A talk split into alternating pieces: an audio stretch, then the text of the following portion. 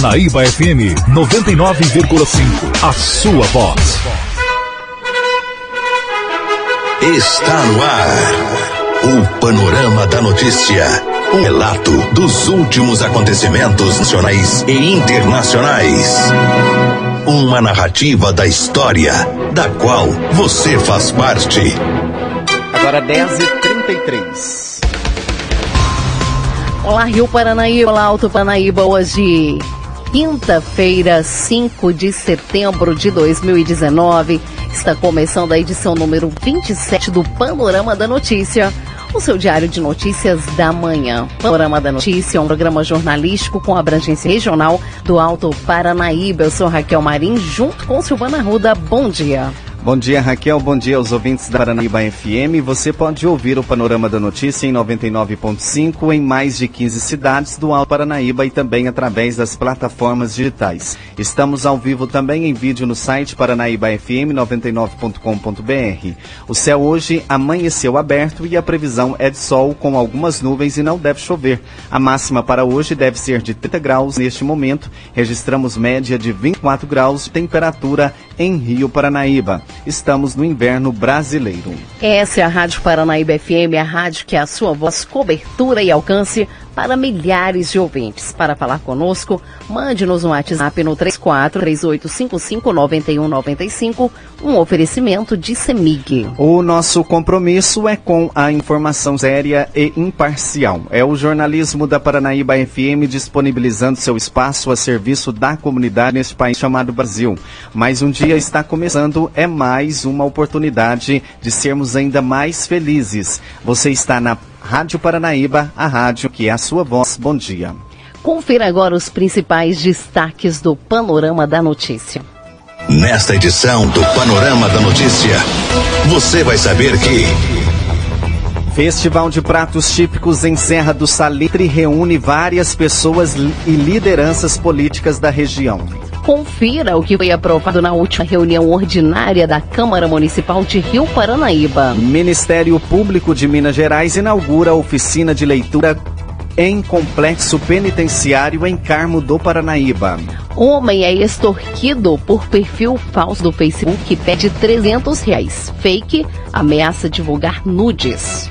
Tudo isso e muito mais aqui no Panorama da Notícia.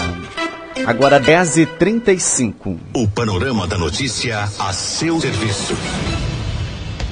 Confira agora no Panorama da Notícia a principal informação desta manhã. A empresa contratada pela Prefeitura Municipal de Rio Paranaíba para a realização das obras de implantação de rotatórias na entrada da cidade pela MG 230 já vai iniciar as obras. Sendo assim, a Secretaria, a Secretaria de Infraestrutura, a Secretaria de Infraestrutura, Estrutura, Transporte e Obras pede a todos que tenham atenção nas mudanças no trânsito no trecho da Avenida Paranaíba. Agora 10h36 foi realizada na última terça-feira a 15ª reunião ordinária da Câmara Municipal de Rio Paranaíba.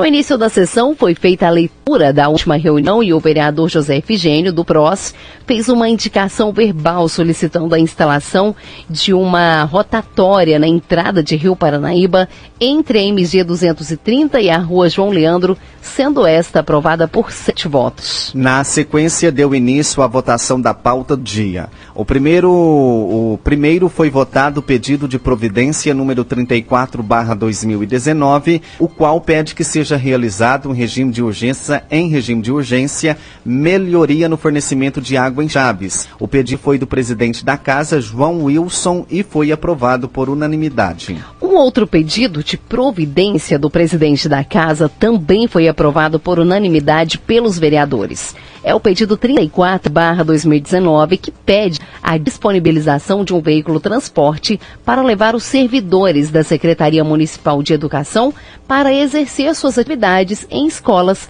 fora da sede do município. Houve também a votação de um veto à posição de lei número 25, barra 2019, o projeto que é a autoria do vereador João Wilson e obteve três votos favoráveis ao projeto, três votos a favor do veto e uma abstenção, ficando a cargo do presidente da casa desempatar.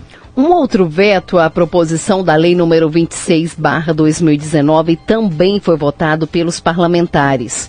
A votação foi de quatro votos favoráveis ao projeto de autoria do vereador Alexandre Marques do MDB, dois votos a favor do veto e uma abstenção.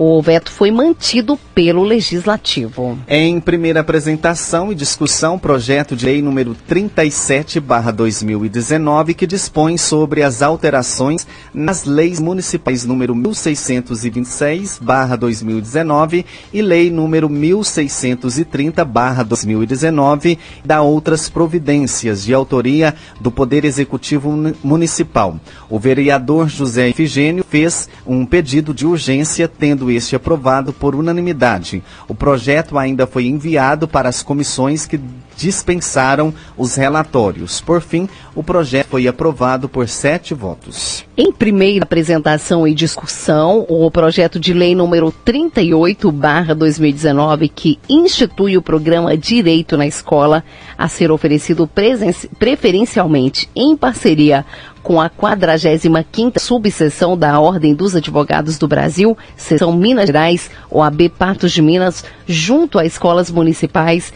de autoria do Poder Executivo Municipal. Novamente, um pedido de urgência foi feito pelo vereador José Efigênio, sendo aprovado o projeto, foi encaminhado para as comissões que novamente dispensaram os relatórios e assim o projeto foi aprovado por unanimidade. A próxima reunião acontece no dia 17 de setembro, às 18 horas, na Câmara Municipal.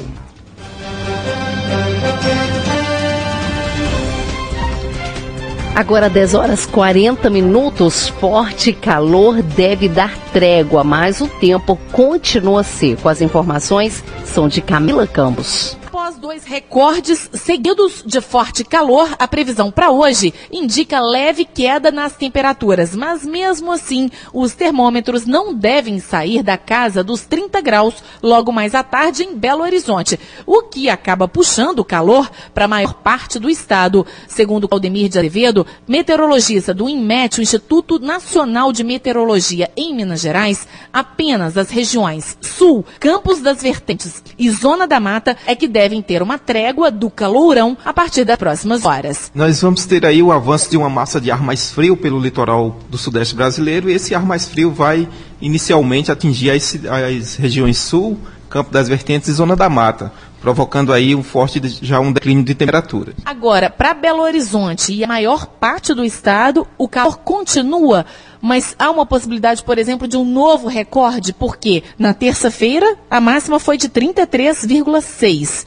e na quarta, a temperatura máxima chegou a 33,7, que foi ontem. Bom, pelo menos até o próximo domingo, dia 8 de setembro, a tendência é que temos aí em Belo Horizonte a temperatura mais baixa em relação aos últimos dias. Não há perspectiva de novo recorde de temperatura máxima na capital mineira até o próximo domingo. Mas mais baixa que o senhor diz é na casa de 30 graus ainda? Não, devemos ficar com a temperatura máxima no final de semana em Belo Horizonte de 26 graus. Mas isso até domingo. E para hoje, especialmente hoje, quinta-feira, como é que fixa a temperatura em Belo Horizonte e no restante de Minas Gerais? Em Belo Horizonte, a temperatura máxima de 30 graus e no estado de Minas Gerais, a máxima prevista é de 37 graus na região do Triângulo Mineiro. Forte calor, baixa umidade relativa do ar, tempo seco. É isso que a gente tem vivido aí nos últimos quatro dias. O tempo seco continua? O que, que diz a indicação para a umidade relativa do ar nas próximas horas?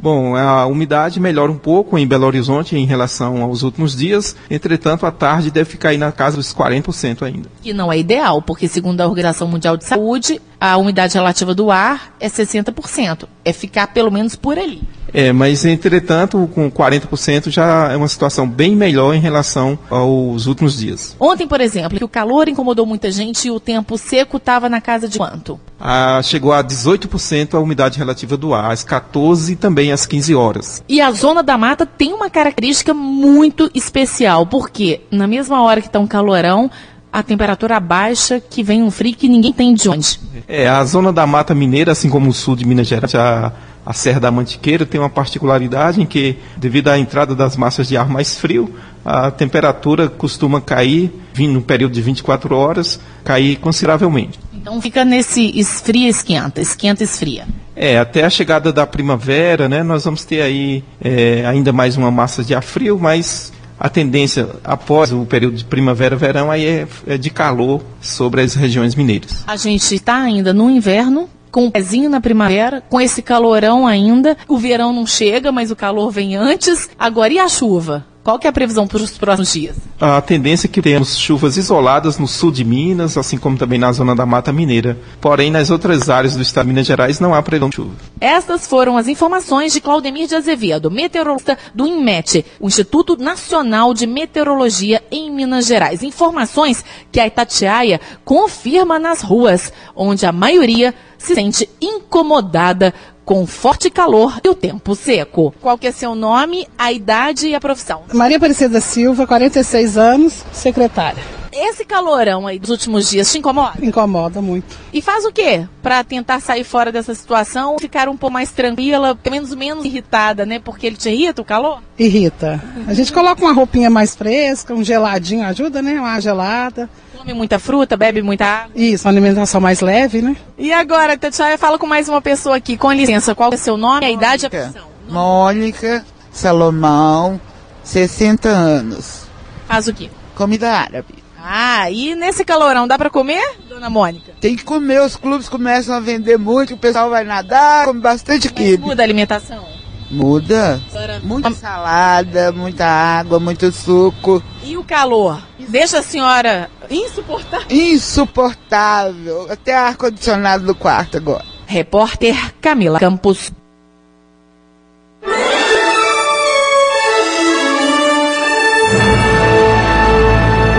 Após um pequeno intervalo, novas notícias. Regra que impede homossexuais de doarem sangue pode sofrer mudanças.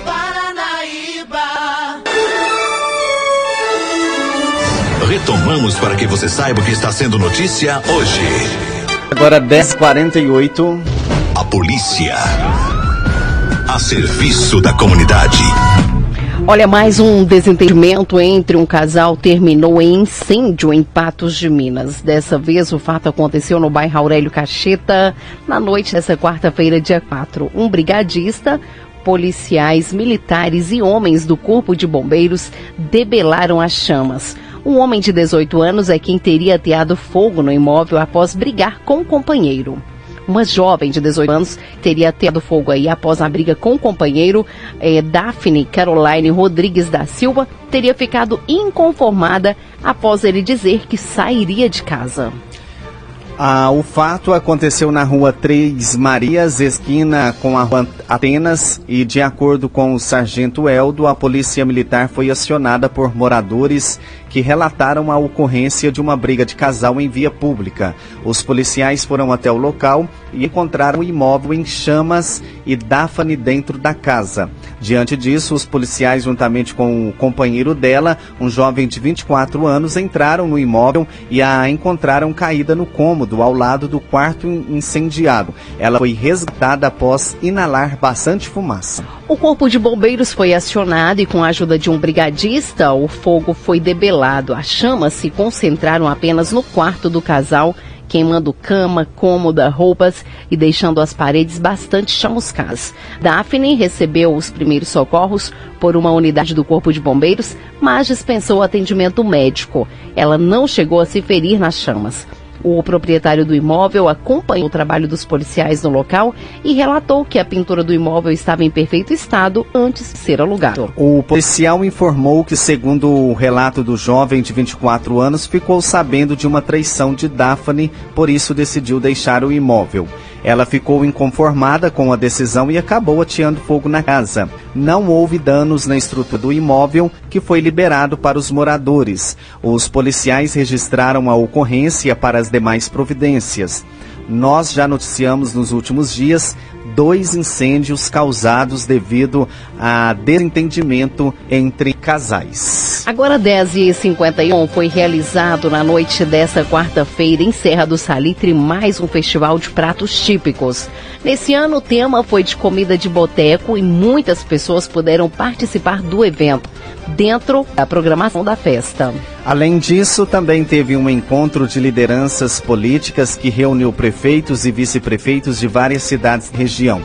De Rio Paranaíba estava presente o vice-prefeito Euclides Dornelles, que foi representando o município. Nossa reportagem também esteve presente e conversou com o prefeito de Serra do Salitre, Joca, antes do evento. Confira. Nós estamos em Serra do Salitre na noite dessa quarta-feira. Estou aqui ao lado do prefeito Joca. Prefeito, que festa bonita, que monte de comida gostosa que o povo de Serra, povo fez, hein? Seja bem-vindo mais uma vez à Rádio Paranaíba. É, boa noite aos ouvintes da Rádio Paranaíba. É, a nossa festa tem como tradição os pratos típicos. Nós começamos a festa no domingo anterior aí com a maratona de bike. Hoje estamos prosseguindo com os pratos típicos.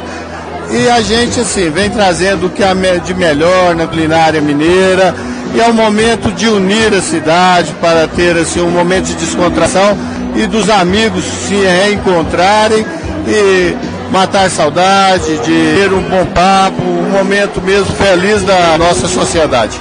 Hoje também está sendo feito um encontro de, de lideranças políticas, né, prefeito? Sim, a gente convidou o pessoal aqui da região, os prefeitos, lideranças da nossa região. Estamos aí né, fazendo esse evento, que é importante também. A gente está sempre buscando, trocando conhecimento entre os prefeitos da Amapar, de toda a nossa região. Uma alegria muito grande receber os líderes políticos da nossa região. A festa vai até domingo. A festa vai até domingo. Amanhã tem shows é, dos cantores da, do município, tem orquestra de viola. No, na sexta-feira, shows com Diego e Arnaldo. No sábado, a banda hum, Sétimo Som. No domingo, Tri Parada Dura. Bacana demais, seja sempre bem-vindo à Rádio Paranaíba, estamos sempre à disposição do senhor. Obrigado pelo convite. Eu é que agradeço a presença de vocês e a participação de vocês em estar é, divulgando a nossa festa. É uma alegria muito grande falar na Rádio Paranaíba, porque tem uma grande audiência na nossa região e é uma cidade, a Rádio Paranaíba Rio Paranaíba é a cidade irmã Rio Paranaíba, a gente está muito próximo, temos uma ligação muito grande com o Rio Paranaíba, com o prefeito Teipira, com o vice Euclides e com todos os moradores do Rio Paranaíba. Então a gente se sente muito feliz com a presença de vocês aqui hoje. Muito bem, começamos com o prefeito Joca de Serra do Salitre, nesse, nesse dia especial, nesse, nesse festival de pratos típicos, né? Para a Rádio Paranaíba, repórter Gilberto Martins. A polícia. A serviço da comunidade. E um homem de 50 anos perdeu 300 reais após ser extorquido por um perfil falso do Facebook. O contra a conta fake ameaçava divulgar fotos íntimas da vítima. Ao perceber que se tratava de um golpe, ele acionou a polícia militar que registrou a ocorrência. O crime aconteceu em Patos de Minas. Até o momento ninguém foi preso e o dono da conta falsa não foi identificado. De acordo com o boletim da ocorrência, o perfil estelionatário é supostamente de uma mulher. No último dia 30 de agosto, o homem recebeu uma mensagem no aplicativo Messenger, no qual o criminoso pedia 10 mil reais para não divulgar fotos íntimas da vítima. Ele chegou a dizer que não possuía esse valor. O fake propôs então o valor de 300 reais pela não divulgação. O homem topou e procurou uma casa de câmbio para fazer o depósito em uma conta registrada na Costa do Marfim.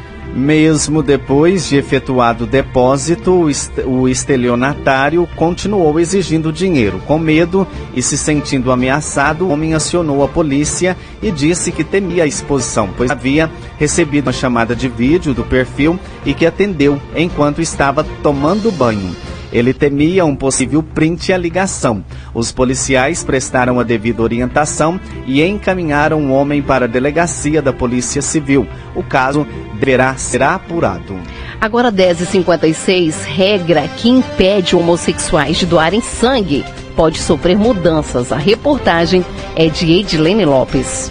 Deputado Cristiano Silveira do PT, além de apresentar um projeto de lei estadual, quer a alteração de uma norma nacional que impede que o homem que teve relação sexual com outro homem 12 meses antes da doação de sangue seja proibido de doar. Segundo ele, a regra é preconceituosa. O poder público, ele se coloca na condição de órgão preconceituoso, discriminatório com aqueles que querem salvar a vida através da doação de sangue. É uma recomendação, na minha opinião, ultrapassada do Ministério da Saúde, para mim, do século passado. No século XXI, nós temos tecnologias que fazem análise do sangue com velocidade e com precisão. Nós temos as relações hoje, elas são mais estáveis. Não há mais o chamado grupo de risco. Hoje a gente fala mais em comportamento de risco, né? Então a mesma prevenção que eu tenho, que eu adoto na relação com uma mulher, eu tenho que adotar se a relação for com outro homem. Júnior Guimarães, presidente da Fundação Hemominas, afirmou que estão sendo discutidas alterações no questionário atual para doação e que as regras de hoje são definidas com base em estudos. Eu acho que essa alteração já está sendo discutida com a equipe técnica do Ministério. Então, está sendo analisado junto com os dados epidemiológicos e o, o, que tem se sugerido é que pode vir a diminuir. Mas eu acho que o prudente de todos nós que trabalhamos com isso é que isso seja validado por um grupo de técnicos e assim faça uma, uma mudança técnica que continue protegendo os pacientes. O médico infectologista Dário Ramalho, subsecretário de Vigilância em Saúde do Estado, afirmou que o questionário e a seleção são criteriosos porque, apesar de todo o sangue coletado passar por análise, nenhum exame é considerado 100% exato. Nenhum exame é 100%. Então, na verdade, o que a gente faz, nenhuma medida, nenhuma intervenção é, médica, ela é 100%. Toda intervenção ela carreta tanto em benefícios possíveis como riscos possíveis. O que a gente faz sempre é tentar avaliar e tentar pesar o risco e o benefício. Na verdade, a gente sabe que cada exame erra. O Hemominas, por exemplo, na verdade, ele calibra o exame dele para errar para mais. Então, assim, uma série de pessoas que, por exemplo, podem não ter HIV, vão ter, para efeitos banco de sangue, exame positivo. Tiago Santos, que é conselheiro estadual de direitos humanos, revelou que 18 milhões de litros de sangue são jogados fora plano no Brasil, segundo ele, por preconceito. É um ato discriminatório, né? Não só com homossexuais, mas como com as transexuais e com as travestis. É importante a gente recuperar a memória que essa titulação do grupo de risco vem da década de 80, que é quando tem o surto da HIV, que era um outro momento, tinha, a gente tinha uma outra tecnologia. Hoje, felizmente, em âmbito internacional, a medicina já conseguiu avançar, inclusive a gente já tem medicamentos como PrEP, como profilaxia, que são medicamentos que inclusive para ajudar a combater né, e a prevenir o vírus da HIV. No caso, são 18 milhões, né, que é perdido pelo fato de homossexuais não poderem fazer doação de sangue em âmbito nacional. Repórter Edilene Lopes. E o Ministério Público de Minas Gerais, em parceria com o Tribunal de Justiça de Minas Gerais, com a Defensoria Pública também de Minas Gerais, e com a direção do Complexo Penitenciário Nossa Senhora do Carmo, inaugurou na quinta-feira, dia 29 de agosto, a oficina do programa Ler Liberta, no município de Carmo do Paranaíba. O programa que faz parte do projeto social que visa a implantação da remissão pela leitura aos presos e teve como foco o complexo penitenciário destinado às detentas do sexo feminino. Na última semana, a oficina inaugural contou com a participação da promotora de justiça Natália Nogueira Soares Marra, do promotor de justiça Bernardo de Moura Lima, Paiva, do juiz de direito titular da vara criminal de execução penal da comarca de Carmo do Panaíba, Denis Marcos Vieira, o diretor do complexo penitenciário Nossa Senhora do Carmo, Jefferson Alcântara Almeida, e de membros da comissão organizadora do projeto Ler Liberta. A oficina inaugural disponibilizou 30 livros, contou com a participação de 17 recuperandas que tiveram a opção de escolher a obra que utilizaria durante a primeira resenha a ser considerada para a missão. Para a formação do acervo bibliográfico do projeto, houve grande engajamento por parte da sociedade civil. Carmo do Paraíba, que doou, de Carmo do Paranaíba, que doou até o momento 455 livros. Entre estes, 298 atendem aos objetivos do projeto, sendo posteriormente catalogados e identificados para as mulheres presas do local. O principal objetivo para a realização do programa no complexo penitenciário feminino foi devido à menor quantidade de oportunidades de estudo e trabalho interno e externo que são oferecidos a mulheres em situação de cárcere.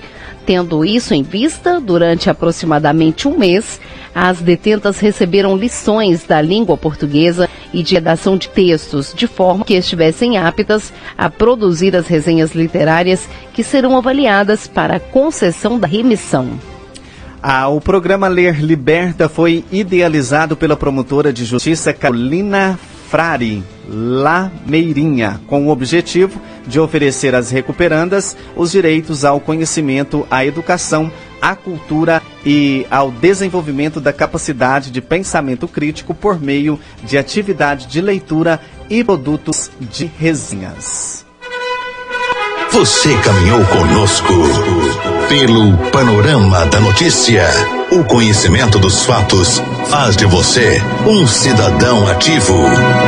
Panorama da Notícia, um oferecimento de Semig. Agora 11 e 2.